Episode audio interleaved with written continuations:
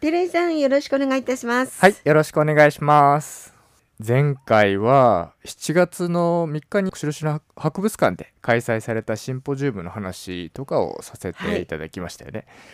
でそのシンポジウムに来ていた講師の方が、京都大学の西川准教授という方だったんですがその西川さん主な研究テーマが両生爬虫類の分類学というものだったんです。分類学はい、その分類学に関わった話をちょっと参照語に絡めてさせてもらえればなと思っています。じゃあまずはその分類学って何ですね？そうですね。僕も分類学をやっているわけではないので はい。詳しいことはお話しできないんですが、まあ、そもそも分類学っていうのは生物まあいろいろな種類いますよね。そもそもそのいろいろな種類がいるっていうことがもうすでに分類学の成果ではあるんですが、うんはい。この生物を分類することを目的とした生物学の分野の一つなんです。はい。で生物をさまざまな種類の特徴によって分類してそれらの種にどのような関係があるのかっていうのを調べてそれを体系的にまとめていく。そして生物多様性を理解するっていうことがこの分類学というものなんですね。はい要するに山椒魚で言えばあの山椒魚とこの山椒魚とっても似ているけどなんか違うんじゃないか。っていう疑問があったとしたら、はい。それをどこにそれぞれ分布しているのか、どんな形をしているのか違いはないのか。そして生活史。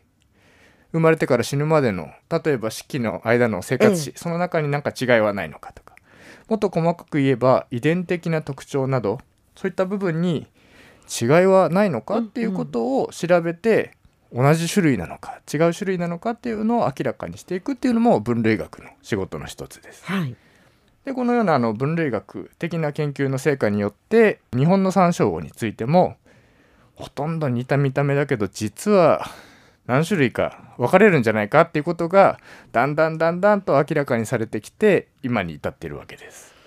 見た目ほとんど変わらない。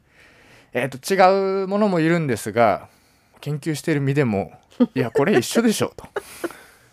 いうのが結構あるんですよ。えーでも違いがあるってことなんですね、逆もあるんですけどね。これ全然見た目違うじゃんと思ってるのに同じ種類だっていうこともあるいろんなものを調べた結果そうなんです、はい。もうそれは個体差みたいなものなんですけど個体差とこう種を分けるっていうのはまた違ってくるので、うんうん。そういうのをしっかりと見極めるのがこの分類学なんですが、うんうん。ちなみに現在日本には在来のサンショウウオが何種類いると思われます？えー、エゾサンショウウオと北サンショウウオは知ってますよ。そうですね。たくさん喋ってるので知っててもらわないと でも日本全国でしょ？そうですね。だからオオサンショウウオとか？それも入れれます。はい。サンショウウオの仲間なので。でもせいぜい20種類ぐらいかな。20種類ぐらいですか。もっといた？実はもっといるんですね。答えはですね、はい。2020年の7月現在で全部で47種類が確認されています。結構いますよね。そうですね。これにあの山椒魚じゃないんですけど山椒魚と似ているイモリって生き物いるじゃないですか。あ,、はいはい。れも同じ両生類で山椒の近い仲間なんですけど、あれも入れると50種類いることになります。逆にイモリ少ないんだ。3種類しかいないってこと？そういうことです、はい。イモリっていうのは有名なのが赤原イモリって真っ赤なお腹のやつ、ええ。あと沖縄にいるシリケンイモリっていうのと、イボイモリっていうちょっと変わったのも沖縄の方にいるんですけど、ええ。それ合わせて50種類って感じですね。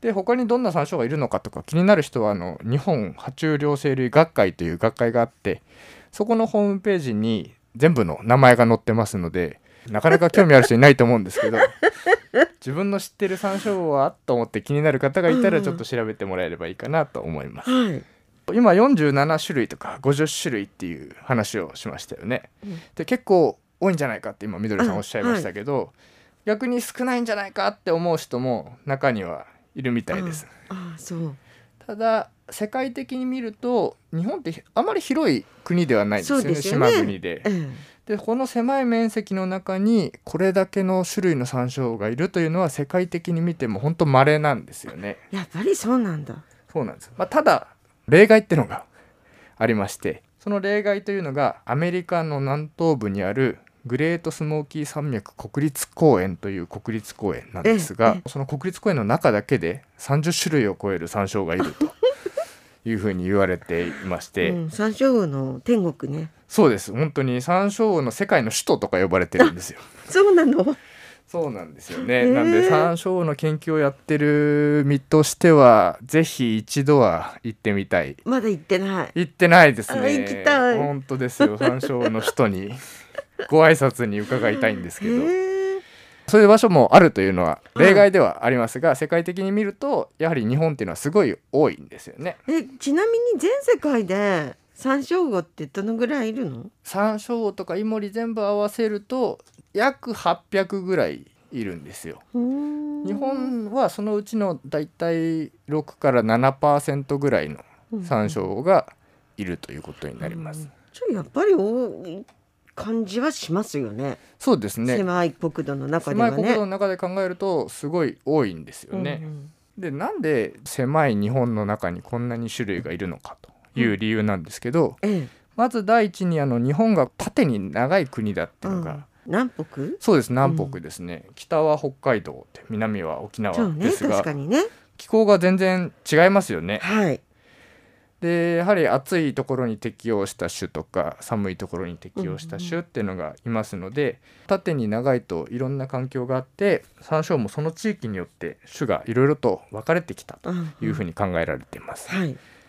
あとこの日本の特徴としては同じ地域の中にも低い土地があったり鉱山みたいな高い場所があったり。はい。あとは川がたくさんありますよね。で他には湿地もありますし、うんうん本当にいろんな環境が同じ地域の中でもあるんですよね。あでそれぞれのやはり環境に適応したものがだんだんだんだんと分かれてきて今の種の数につながっていると言われています。はい他にも地理的な歴史も関係していて山椒魚っていうのはあの日本に人間が入ってくるもっと前にもうこの辺りには来ていたと。ねあのシベリアンサラマンダーですねそうですね本当にはるか昔から存在していた生き物なんですが、えもちろんその頃日本も今の形ではなかったわけですよね、海の場所も山の場所も全く違っていたと思います。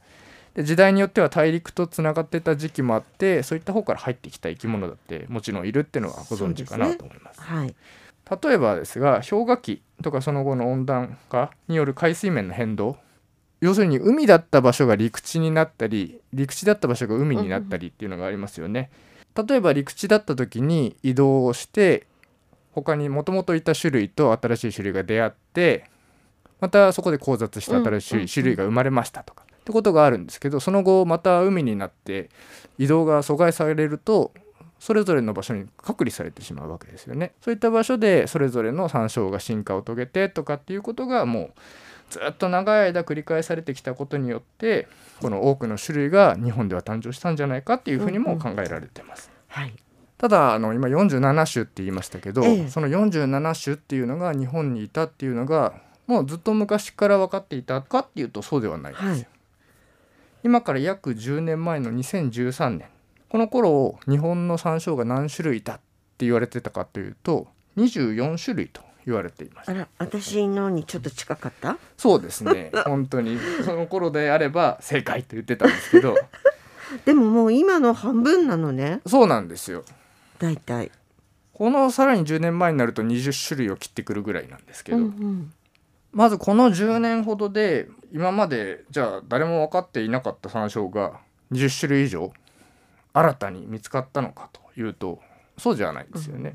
もう日本って狭いって話をさっきからしてるじゃないですか。そんな中であまり動かないし泣かない生き物とはいえ、ね。脊椎動物が新たに見つかるなんてことは 基本的にはないんですよね。うんうん。もちろん誰も行ったことのないような山奥とかそういうところに行けば誰も見たことのないような種類の山椒がまだ残ってるってことはあるかもしれないんですけど非常に確率は低いですしそれが20種類とかたくさんいるとは思いません。そうですねじゃあどういうことかというと、ええ2013年までに確認されていた種に複数の種が実は混ざってうんうんいたということが明らかになってきたってことなんですね。はいこういった種を隠蔽種なんて言ったりするんですけど、え例えばあの本州の方に霞山椒魚という名前の山椒魚がいたんです。ええでこの山椒すごく分布が広いと言われていたんですが、ええ。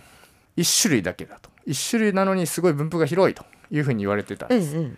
ただ地域地域で形とかなんか性質が違うな なんてことが言われてはいたんでえすよ。あはい。ただ同じなんだよなこれは地域の差なのかうんうんななんて言われてたんですえが、え。そこをしっかりとまず形とかはいで遺伝的な特徴とか。そういった部分を調査してみたところ実は9種類に分かれますよと。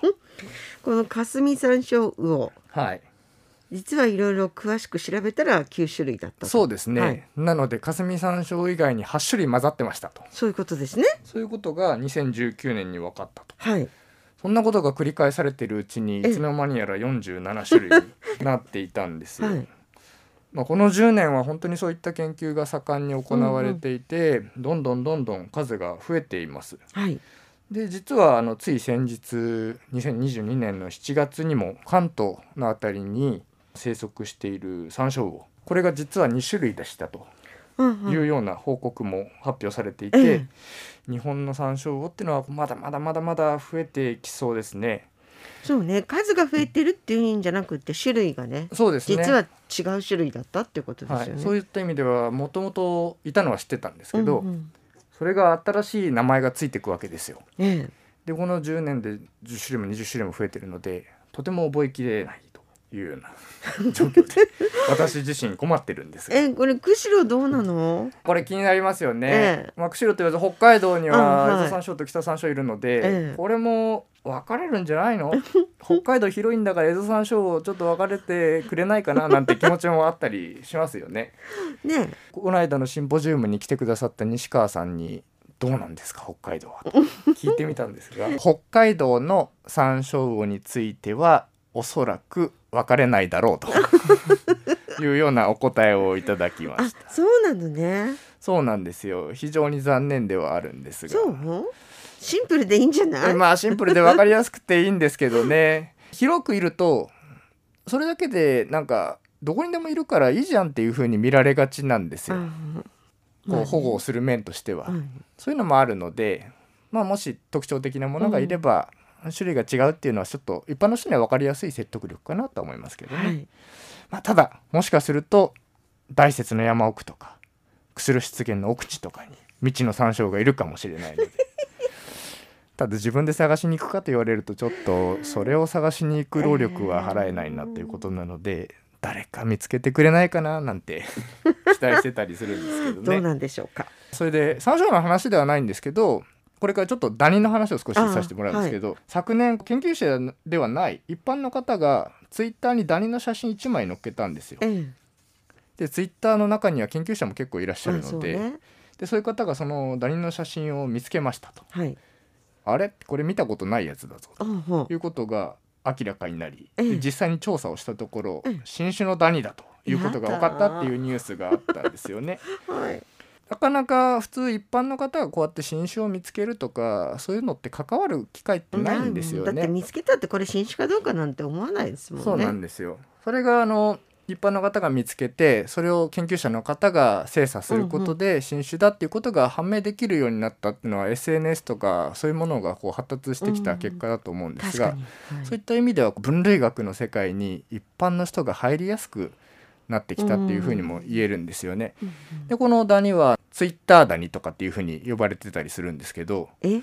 この話にはさらに続きがあって、ええこのツイッターダニが見つかったツイッターがきっかけに新種が見つかったっていうツイートが拡散されるじゃないですか。ええでそのツイートを見た一般の大学生が「この間のツイートにあったダニってこれかな?」っていう写真を別の地域から上げたんですね。でまたダニの研究者の方がそれを見つけて、うん調べに行ったところさらに別の新種だったと。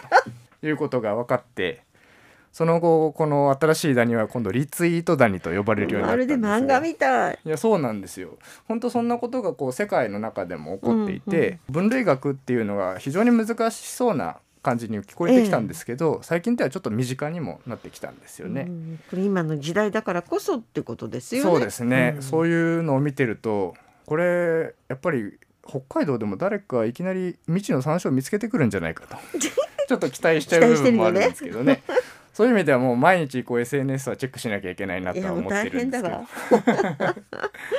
わかりました。はいということで今日分類学についてのお話でした。はいエリーさんありががとうございます。はいありがとうございました